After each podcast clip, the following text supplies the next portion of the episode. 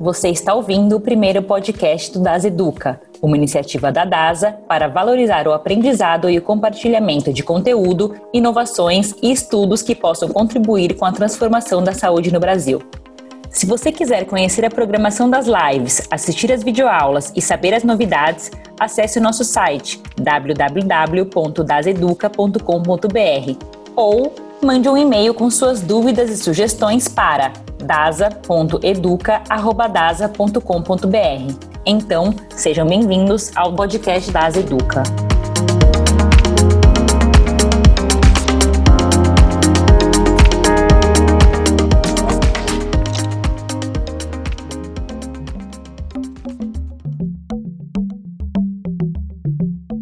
Pandemia, coronavírus, quarentena, Covid-19, lockdown.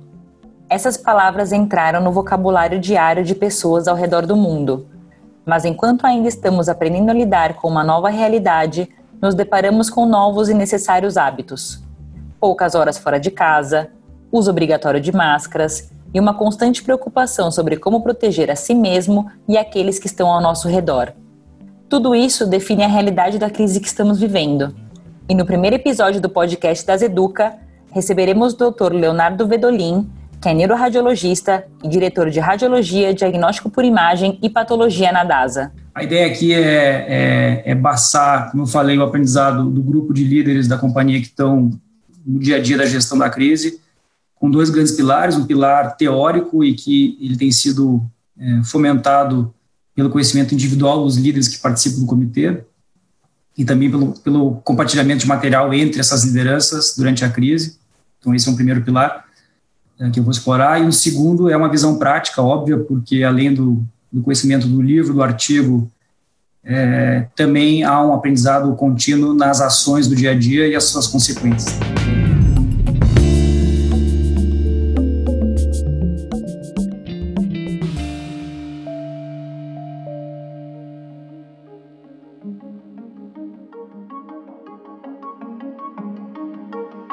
Analisar uma crise em tempo real, com certeza não é uma coisa fácil.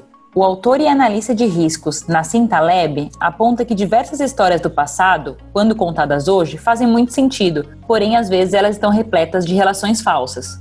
Isso se chama falácia narrativa, e neste momento de crise pode ser algo que serve apenas para confundir o nosso entendimento em relação aos fatos e acontecimentos falar sobre crise depois que a crise acontece, muito tempo depois, é, é muito comum as pessoas é, que escrevem sobre elas ou falam sobre elas cometer dois grandes erros. É, e, e, um deles é esse, né? É, a ideia de que pontos desconectos eles, eles eventualmente formam uma história, formam uma linha previsível. E eu não é meu papel aqui, eu não quero contar uma história coesa para vocês. É, os pontos ainda eles não estão totalmente conectados entre si. É, eu não vou contar uma história, eu vou contar visões é, que eventualmente até se aproximam um ponto do outro, mas na, na visão sistêmica elas são independentes ainda, tá? É, eu não quero aqui criar a ideia de que eu vou fazer uma teoria sobre o que está acontecendo, pelo contrário, eu vou explorar pontos individuais, experiências de cada um desses pontos, erros e acertos. Acho que esse é um ponto de atenção que é muito importante. O outro, que eu considero até mais importante que esse,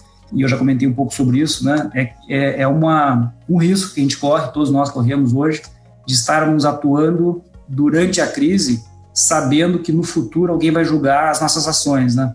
E não é incomum que o julgamento futuro, ele, ao ser feito após o desfecho, ele não tenha a vivência de quem estava na crise, né? E muitas teorias vão sair na literatura é, criando uma ideia de que era previsível o desfecho de algumas ações e que foram consideradas erros e que para quem viveu naquele momento é, não era tão óbvio. Tá? Então, também não quero cometer esse erro, né? vou estar falando durante, durante a crise ainda é, e vou ser totalmente transparente aqui em relação a, aos erros e acertos que eu considero os mais relevantes até esse momento. Então, dito isso, né, como explorar esse tópico, né? Como falar sobre gestão de crise, um assunto que tem muita literatura sobre essa questão e, agora com a crise especificamente isso aumentou muito. Eu vou dar é, uma visão sobre quatro enfoques, tá? O primeiro que é um, enfoque básico é, e que não vai ser exaustivo, obviamente, ele é um conceitos muito gerais, superficiais, até eu diria, sobre a crise, especificamente sobre definição e sobre critérios de risco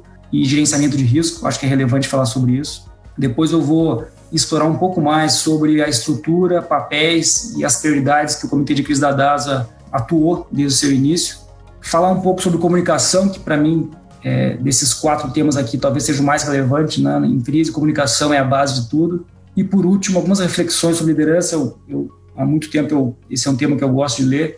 E nessa crise, alguns paradigmas que eu tinha sobre o tema foram estão sendo é, colocados em xeque, porque de fato é, ser líder numa crise não é a mesma coisa que ser líder fora de uma crise. Os conceitos básicos eles estão presentes na, em qualquer situação, mas a intensidade, o momento, o timing de um ou de outro muda conforme o momento que a gente está vivendo. Então, então, falando sobre conceitos gerais, é, basicamente crise tem duas definições, não é aqui meu papel falar sobre definição de crise, eu só gostaria de destacar que crise afeta o indivíduo, afeta é, grupo de pessoas, afeta as instituições, organizações e a sociedade como um todo, e essa crise tem feito isso muito. E, e, e dependendo do enfoque que se dá para esse assunto, três elementos básicos eles eles compõem essa definição, né? É, um deles é um, é um pouco mais etéreo, que é essa questão de ameaça a valores básicos, né? Que pode ser vida ou morte, que é um, talvez um dos principais, um dos valores mais básicos da nossa história, né? Estar vivo é, e, e o Covid está fazendo isso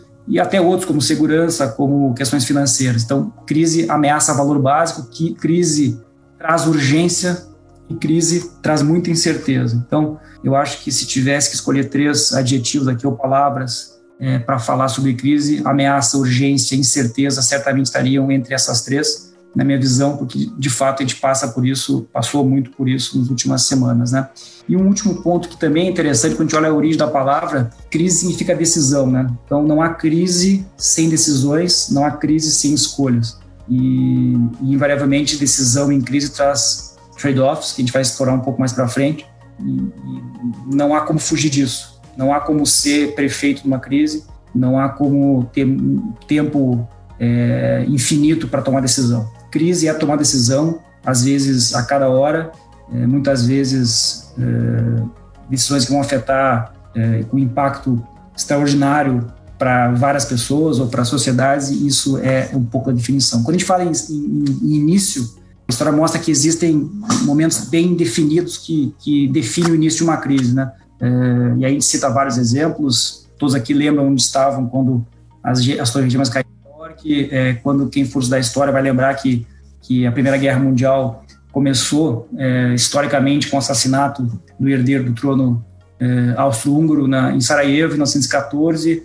É, no caso da crise Covid, e aí é uma visão pessoal, para mim começou claramente no momento em que, é, uma sexta-feira à noite, nós estávamos fechando o comitê de crise, era começo de março, e ficou claro para a gente que nas análises preditivas que nós tínhamos, analíticas, né, é, haveria uma, uma, um impacto muito alto em cadeia de suprimento, muito acima do que nós estávamos imaginando, e aquele, aquela situação, aquela conclusão naquele grupo de pessoas, talvez cinco ou seis pessoas, numa sexta-feira, final de tarde, é, contrastou com o dia seguinte, no qual é, eu acabei indo é, um clube aqui com a minha família e percebi é, centenas de pessoas no clube totalmente é, cegas do que estava acontecendo. Naquele momento, para mim, numa sexta para sábado, ficou claro que ali havia, havia, uma crise muito maior que a gente imaginava.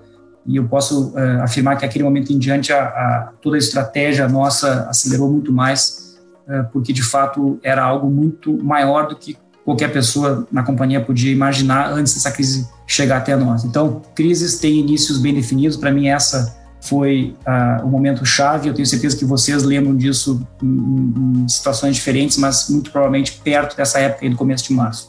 Em relação a estágios, existem vários estágios de crise, eu não quero ser extenso aqui, essa é a mais simples, em dividir em três grupos, aquele, aquele momento que antecede a crise, onde existe uma preparação, existe uma análise de risco, existe estratificação de ações, estratégia, a gestão de crise com ações de, de mitigar o impacto da crise, e ações de iniciar uma retomada e a fase pós-crise, que é no qual a instituição, a sociedade volta para o nível, se não é o mesmo pré-crise, é o nível mais próximo a uma normalidade e há uma, um ponto muito forte aqui de aprendizado.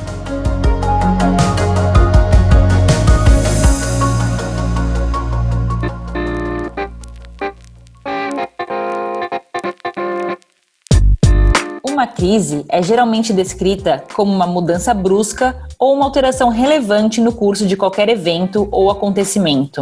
Especificamente em medicina, podemos dizer que uma crise é aquele exato momento que define o desenvolvimento de uma doença. O ponto em comum de todas as crises está na desordem, no medo, na incerteza, na tensão, no tumulto.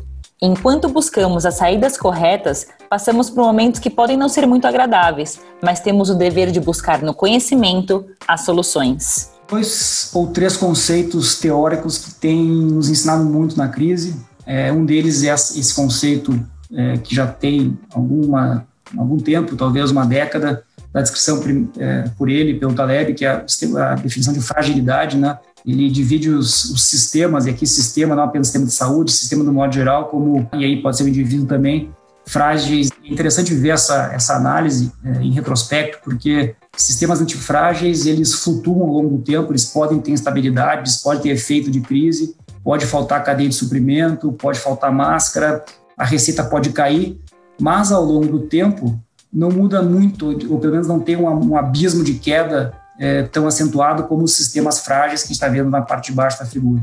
Então, sistemas frágeis, eles podem variar pouco ao longo do tempo, mas um evento é, talvez não previsível, ele causa uma queda é, insustentável da sua história de estabilidade até um ponto que, que, que não era imaginado antes desse evento. Então, é, fica óbvio hoje que nós estamos vivendo um sistema é, de saúde, um sistema financeiro dentro do nosso setor, é, pelo menos na, em grande parte dele, frágil, é, porque um evento como esse ele causou uma ruptura completa em tudo que é tipo de análise é, pré-crise. Então, essa é uma definição que eu acho que é muito relevante a gente ter é, e que tem nos ensinado muito na gestão da crise. Um segundo é um conceito que também é interessante, que é o conceito de não linearidade das respostas. Né? Quando a gente fala em resposta linear, Basicamente, a gente imagina que um, uma, um input, um proxy, que, por exemplo, aumenta em duas vezes o, o output, ele, ao aumentar duas vezes, ele dá uma resposta igual ao input, né? Isso é uma resposta linear. O que a gente está vendo nessa crise são exemplos, e aqui eu posso falar diariamente, eu tenho um exemplo de uma resposta não linear, e, nós temos inúmeros exemplos aqui no nosso meio. É, vou dar um. É, Pré-crise, eu tenho certeza que todos vocês aqui é, deveriam ter uma ideia de que o número de estoque de máscaras é, em 95 numa companhia era X e a sensação era Y, e essa relação até poderia ser linear ao longo do tempo, se quando se comprava mais ou menos máscaras. Né? É, acompanhando a curva de, por exemplo, é, compra de máscaras de EPI ao longo do tempo e a sensação de insegurança, obviamente não é uma linha, é uma correlação não linear, que por mais que se comprasse duas, três, cinco, dez vezes mais máscaras, a sensação de insegurança ela era é, não proporcional, quer dizer, então, esse é um exemplo de, uma, de, uma, de um efeito é, não linear, no caso aqui, efeito negativo, convexo negativo. Né? Então, esse é um conceito em que a gente pode, depois eu vou explorar um outro exemplo sobre isso também. É muito importante a gente ter isso historicamente em retrospecto, porque isso continua acontecendo. É, aconteceu, por exemplo, é, conosco, quando a gente se deu conta de que, é, que existia uma uma cidade no qual nós tínhamos uma operação hospitalar muito intensa, começou a, a faltar um, um, dedímero, que é um dos tipos de marcadores aí para é, de trombose, e, e, por mais que se analisasse a, a compra e estoque, a impressão de não haver era muito maior que de fato havia. Então, sistemas não lineares, eles estão acontecendo todos os dias dentro dessa crise. E aí, por exemplo, aqui, esse é um exemplo de uma fragilidade no sistema que não é um sistema de saúde, é um sistema de varejo. É, observe que a variação aqui de venda né, no varejo, ou é, no caso aqui americano, ele raramente nos últimos 12, 15 anos ele, ele passou de 2% para cima ou para baixo, exceto ali em 2009 na crise, 2008, 2009, na crise financeira. E agora o efeito dessa crise no varejo, obviamente uma um efeito, uma demonstração gráfica de uma, um sistema frágil, no caso aqui varejo. Um outro conceito, por último, antes de falar sobre, sobre comitê de crise, é um conceito que ele é, quem é médico sabe isso há muito tempo, é um conceito que vem da, do juramento de Hipócrates, né, de não causar o dano, do not harm, e que ele, por mais que tenha sido basicamente usado nas ciências médicas, ele, do ponto de vista de gestão, ele, ele evoluiu muito, né, e, e na década é, 70, 80, para não ser apenas um efeito ligado ao ato de intervenção médica, de usar uma, uma medicação ou fazer uma intervenção X ou Y, né, e evitar o dano. Ele, ele, ele evolui para um conceito de que, dentro do possível, devemos evitar práticas que causem um efeito negativo, isso em crise é extremamente importante. Muito mais do que eu imaginava no passado, quando eu li esse assunto. Né? Porque na crise existe uma, existe uma pressão que ela é desproporcional, existem inseguranças que não são proporcionais, existe um número de informação maior do que o normal e há uma tendência humana de fazer, ao invés de não fazer. Então, efeito positivo é muito maior do que negativo. E eu tenho vários exemplos que a gente viveu no comitê nessas, nessas semanas todas de querer fazer coisas é, e ao invés de não fazer, evitar de fazer coisas. Toda a nossa base de posicionamento foi, dentro do possível, evitar fazer, exceto se tivéssemos um número uma convicção acima da média em relação àquele momento, tá? Isso eu acho que é relevante porque, como eu falei, em épocas que não são de crise, há mais informação, há mais tempo, há mais, o dado é mais confiável, as pessoas têm mais alinha, têm um alinhamento, a insegurança ela é menor e, de fato, o efeito ele tende a ser com impacto menor. No caso de crise isso não acontece. Então, uma mensagem que eu que eu aprendi nessa crise foi sempre que existia uma ideia de fazer alguma coisa que pode ser, e aqui de novo, não é intervenção especificamente, não é da cloroquina para quem tem Covid, aqui eu estou falando de qualquer coisa, uma iniciativa no, no Facebook, uma abrir uma unidade, querer publicar um artigo, dar essa aula, dentro do possível, a gente tem que se separar e perguntar se, se aquela ação, ela poderia não estar, tá, o fato de não estar tá sendo feita poderia ser melhor do que fazê-la. Né? Então, acho que esse é um ponto também de aprendizado incrível nessa crise, que é um conceito teórico e que certamente impactou nossas decisões.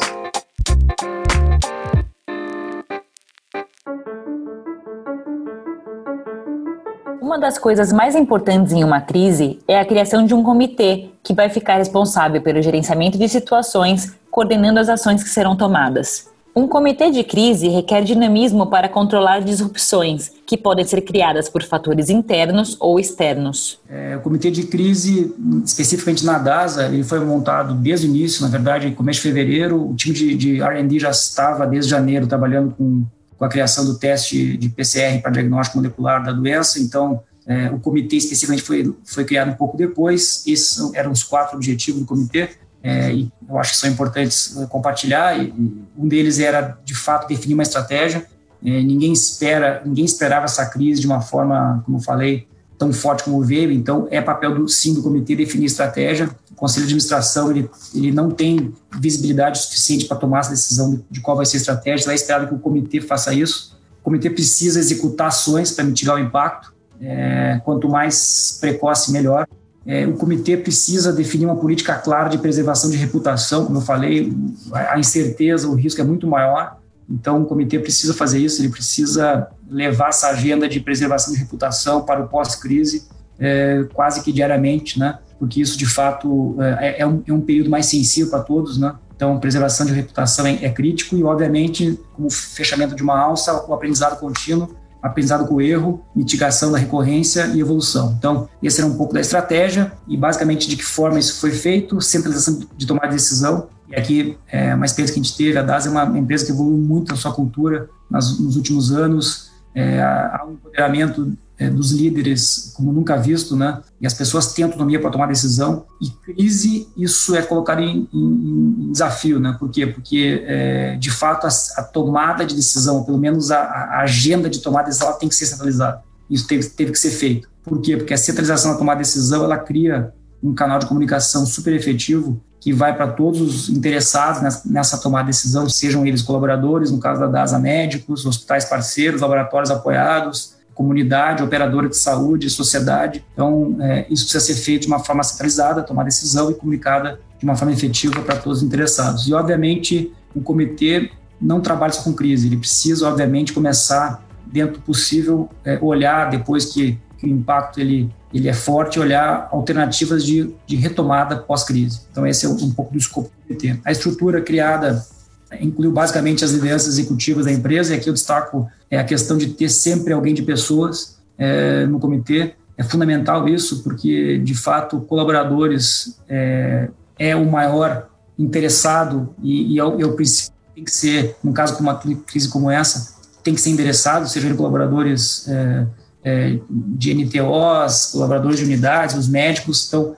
uma liderança de pessoas e um, um PR, quer dizer, assessoria de imprensa depende do tamanho da empresa, no caso nosso sempre existiu, é, porque não é fácil ter que olhar o ambiente interno e externo ao mesmo tempo, controlar a mídia social e assim por diante. Então essa é um pouco a estrutura que a gente criou. E essa, essa estrutura foi criada em frentes, cada frente tinha o seu papel, que estão descritos aqui nos quatro, nesses quatro itens, é, eu não vou entrar em detalhes aqui, é, mas eu só vou destacar um ponto em que, que foi bem interessante, é, olhando em retrospecto agora, e quem está no colo aqui que participou disso comigo vai lembrar, que teve um momento da discussão da, do escopo né, dos comitês, ficou claro, e isso hoje certamente é, um, é, uma ameaça bem menor do que era no passado, em que a doença iria nos afetar também, né, como líderes. Então, uma das, uma das ações do, do comitê foi definir um sucessor para cada líder de frente. É, então, nós tínhamos um mapa de todos os sucessores para todas as posições é, feito, é, porque nós existia uma, uma, uma, quase certeza de que alguns de nós seriam tombados pela doença teriam, que ser afastados e, e, e, as frentes deveriam continuar atuando. Então, essa foi uma das um dos pontos também que a gente discutiu bastante. O líder do comitê é uma pessoa que tem um papel muito, muito de direcionamento, especificamente da energia. É, obviamente que essa aqui é uma figura que ela é teórica, né? Nenhum líder de comitê consegue transformar toda essa energia dissipada numa frente única. E aqui é uma, é uma adaptação de um livro é, clássico também de, de, de gestão para essencialismo, mas basicamente ele, é, ele, essa figura demonstra um, um dos principais papéis do líder, que é o direcionamento mas o líder do comitê ele tem algumas ações adicionais que têm que ser feitas. Ele tem que obter informação disponível em qualquer frente, porque não é incomum que os líderes de frentes eles tenham visões e informações à sua frente. É, em uma situação de crise, alguém precisa fazer uma orquestração de todas as informações, garantir que o interesse ele seja é, isonômico, né, não seja só de uma frente. Então essa é a função do líder. Ele tem que criar uma agenda de prioridades para tomar a decisão. Isso também não é fácil, é, porque cada frente tem a sua prioridade e prioridade, como o nome fala, é, não deve ser uma lista extensa de ações, tem que ser, dentro do possível, poucas ações para que tenha esse velocidade na decisão. E, obviamente, tem que garantir que a execução das coisas aconteçam de preferência com uma identidade de time, o que também muitas vezes não é fácil, porque a, a, às vezes o comitê de crise ele não representa especificamente uma, um, um, grupo de pessoas que estava pré-crise acostumado a trabalhar. No caso da DASA, sim, mas hum, pode acontecer eventualmente de comitês eles terem uma dinâmica de funcionamento um pouco diferente em relação ao passado. Algumas, alguns red flags que a gente aprendeu é, nessa, nessa jornada, especificamente no papel do líder do comitê. É, o primeiro deles é que o líder do comitê, por ter muita informação, é, e obviamente é quem tem mais informações, porque ele vê informações de todas as frentes, o líder querer tomar decisão não alinhada é, para ganhar velocidade. Isso é um erro. É, dentro possível, é, ou melhor, dentro possível, não, sempre tem que ser alinhada, especificamente quando as decisões são críticas, tem que ser alinhada com o comitê. É, obviamente, isso não, não, precisa ser feito sempre quando o comitê se reúne, se, se é uma situação urgente, pode, pode ser antecipado. Eu acho que esse é um ponto bem relevante. O segundo eu já comentei isso, mas eu vou reforçar, porque isso foi um erro que eu cometi algumas vezes. É, os dados mudam com bastante frequência. Por quê? Porque o input muda muito rápido. O que era, o que tinha no estoque ontem é, e que iria ser adicionado com o estoque que ia chegar hoje e que já está em Guarulhos, por exemplo, pode não necessariamente chegar no, no armazém porque eventualmente aconteceu uma, um grave problema de logística que impediu isso de acontecer. Então, aquela ação que estava planejada para o dia seguinte, já contando com o estoque, que estava em Guarulhos, pode não acontecer da mesma forma, por quê? Porque simplesmente não chegou dentro do NTO da companhia. Então, é papel do líder, sim, revisar com muita frequência os dados, repetir, revisar, repetir, revisar, porque é muito comum de as informações mudarem em tempo muito rápido e a execução da estratégia pode ser, pode ser afetada por essa questão. Críticas e erros são muito comuns. O líder tem que entender que vão existir críticas, especialmente quando, quando a rota é mudada é, de direção. É, porque a informação mudou, porque existe um outro risco maior e a rota precisa ser ajustada. E por último, eu falei já também o erro, o erro ele vai acontecer, ele está acontecendo, ele já aconteceu, e o ponto aqui não é evitar o erro em 100%, é aprender com ele e evitar que a recorrência ocorra uh, especificamente nesse, nessa questão. Então, algumas, alguns sinais de alerta aqui em relação ao papel e a dinâmica da liderança. Prioridade, como eu falei, é extremamente importante. Não dá para um comitê de crise querer atacar 6.12 assuntos. Não vai conseguir. é, não há tempo para tanta coisa, então tem que se definir prioridades. Aqui, especificamente no começo do impacto, ou quando o cenário ele era ainda é, muito incerto e precisava tomar decisão, aqui é, uma, é, uma, é um exemplo que, que a gente priorizou no início, desde o início, segurança dos colaboradores, desde o início, estabilizar suprimentos de logística, desde o início, garantir uma operação mínima para que as unidades ou os hospitais continuassem operando, mesmo que fosse uma operação muito pequena. Porque a gente não pode, como uma empresa do porte da DAS ou como de outras empresas é, do Brasil, simplesmente parar de operar no setor de saúde numa crise como essa. Então, prioridades, né? Eh, não devem ser muitas, no caso aqui foram três. Isso em relação ao comitê. É, em relação à comunicação, como eu falei, talvez um dos pontos mais importantes é, em crise, tem alguns pontos que eu queria destacar. O primeiro deles é o conteúdo da comunicação. O que falar depende do momento falar depende do momento da curva. Existem várias curvas, como vocês sabem, é, em relação à retomada, mas olhando como premissa uma curva que tem um momento de queda, um ponto máximo dessa queda e uma retomada como terceira fase, é, existem pelo menos três formas comunicação que obrigatoriamente devem ser diferentes, porque o sentimento, a expectativa das pessoas, da sociedade, é, ela é diferente. Então, uma comunicação na queda ela tem que ser baseada em fato. Não há espaço para especulação, não há espaço para hipótese, não há espaço para eu acho. Tem que dar instrução. Esse é, uma, esse é o, é o, é o ponto-chave aqui dessa fase, né? Não há muito tempo a se perder com teoria. Tem que se falar o que tem que ser feito, tem que se falar fatos de, de preferência. É, numa época pré-crise se costuma falar em percentual ou, ou desfechos dicotômicos, né? fato aqui tem que ser numérico, tem que ser preciso. Quando o momento é, é o momento mais baixo da crise, quando, quando há aquele sentimento de que nada poderia ser pior, e não é fácil saber esse ponto, né? É, essa é uma fase de, de o conteúdo ser positivo, essa é uma fase de se estabelecer conexão. Né? Eu me lembro que, aqui tem um exemplo, a Das Educa foi uma ação liderada pelo Mogi, pela, pela Fernanda, pelo Renato, é, que foi pensada pré-crise, mas ela foi de fato é, alavancada muito nesse momento, né? Então o que se buscou é, desde o início, agora em retrospecto fica um pouco mais claro, é conexão, né? A gente queria conectar as pessoas, fazer com que as pessoas ficassem unidas por um propósito comum e esse tem que ser o conteúdo da mensagem nesse momento. E quando a, a situação começa a melhorar, é, quando há um cenário menos nebuloso, quando a incerteza é menor, quando a dúvida é menor, aí sim as pessoas esperam uma visão de futuro.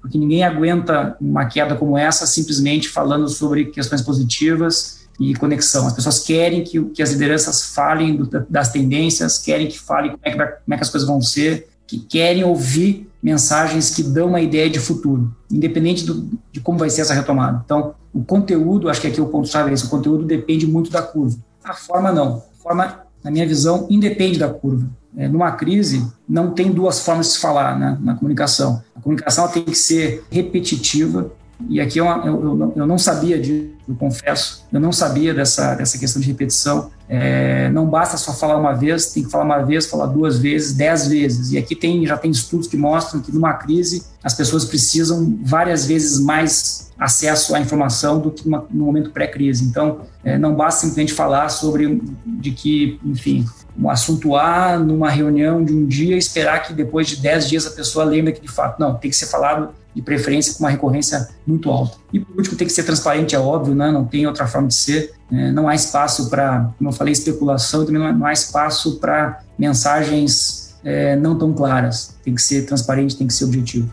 Isso em relação à forma e conteúdo.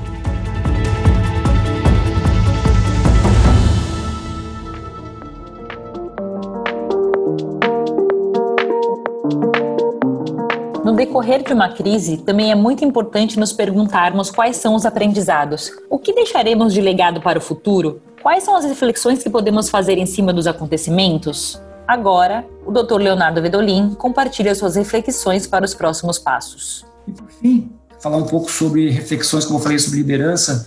Esse é um tema que também a literatura é super extensa, é, livros e livros, é, relação de liderança com estratégia, com, enfim, a literatura é super extensa aqui. E teve alguns pontos que nessas semanas todas fizeram o comitê refletir muito sobre o tópico liderança. Eu vou passar aqui, são poucas, talvez umas três ou quatro só. E uma delas é o comportamento, né? É, pessoas que, líderes de maneira geral, especialmente são pessoas organizadas, objetivas, pragmáticas. Ele, via de regra, as pessoas se orientam por um livro de receitas, né? É, as pessoas sabem como fazer, é, sabem a abordagem tem que ser feita, a forma, de que, de que, maneira a pessoa deve se aproximar, talvez de um executivo, outra vez de um, de um médico prescritor. Nessa crise não havia livro de receitas. Eu desconheço alguém que tivesse um livro de receitas sobre como se tratar nessa crise. E o comportamento é, de lideranças na inexistência de um livro foi estressado ao extremo.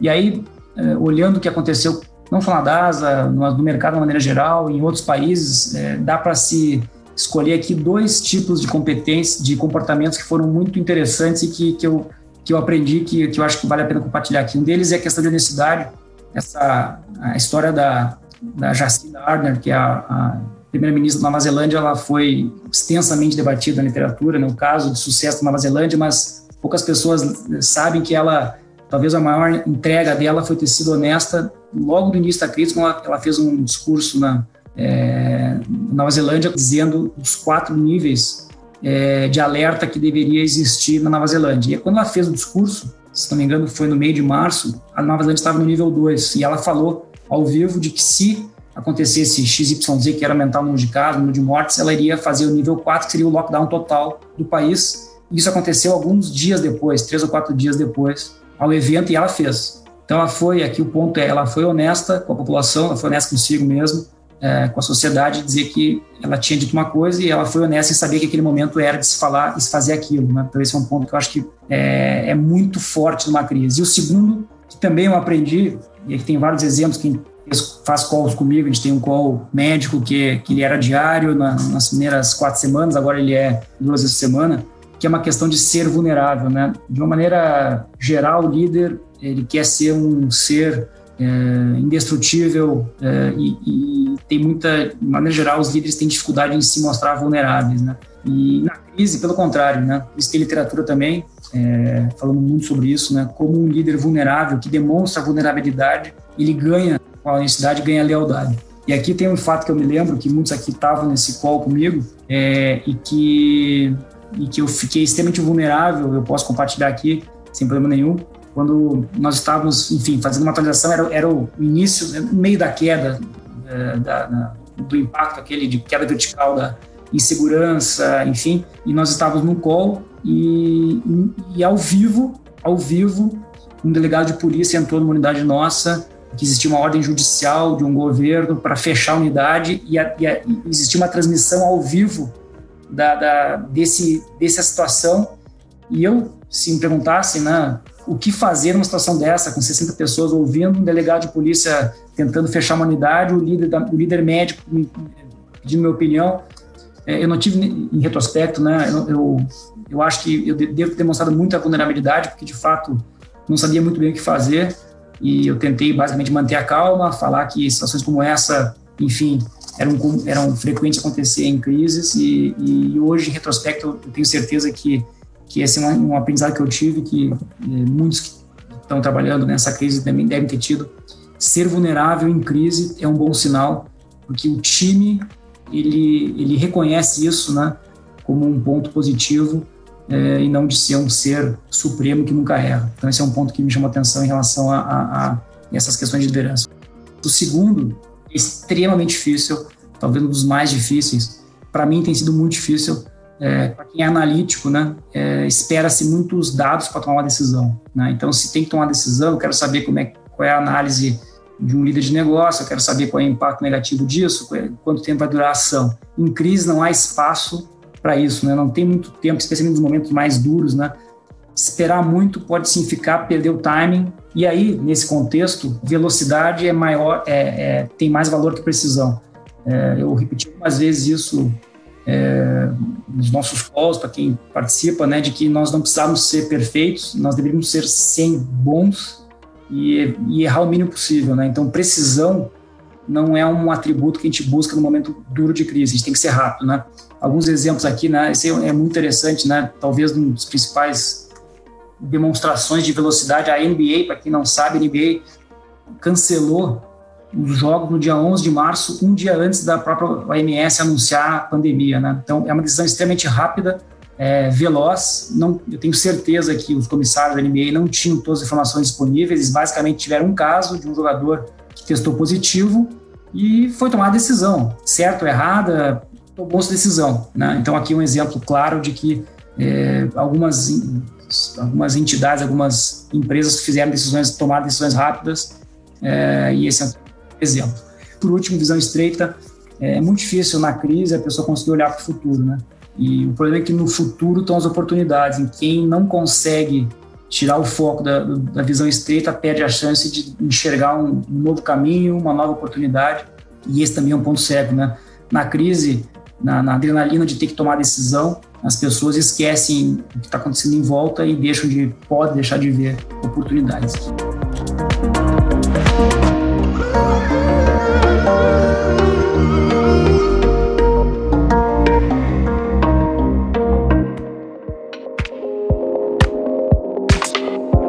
Você acabou de ouvir o primeiro podcast das Educa com a participação do Dr. Leonardo Vedolin, que é neuroradiologista e diretor de radiologia, diagnóstico por imagem e patologia na DASA. Não esqueça de seguir o podcast das Educa e compartilhar com seus conhecidos. E caso você tenha alguma crítica, dúvida ou sugestão, é só nos enviar um e-mail para dasa.educa@dasa.com.br que responderemos no próximo podcast, que tem episódios novos todas as sextas-feiras no Spotify, Deezer, iTunes, Google Podcast ou na sua plataforma preferida. Até a semana que vem e não se esqueça, lave bem as mãos e fique em casa.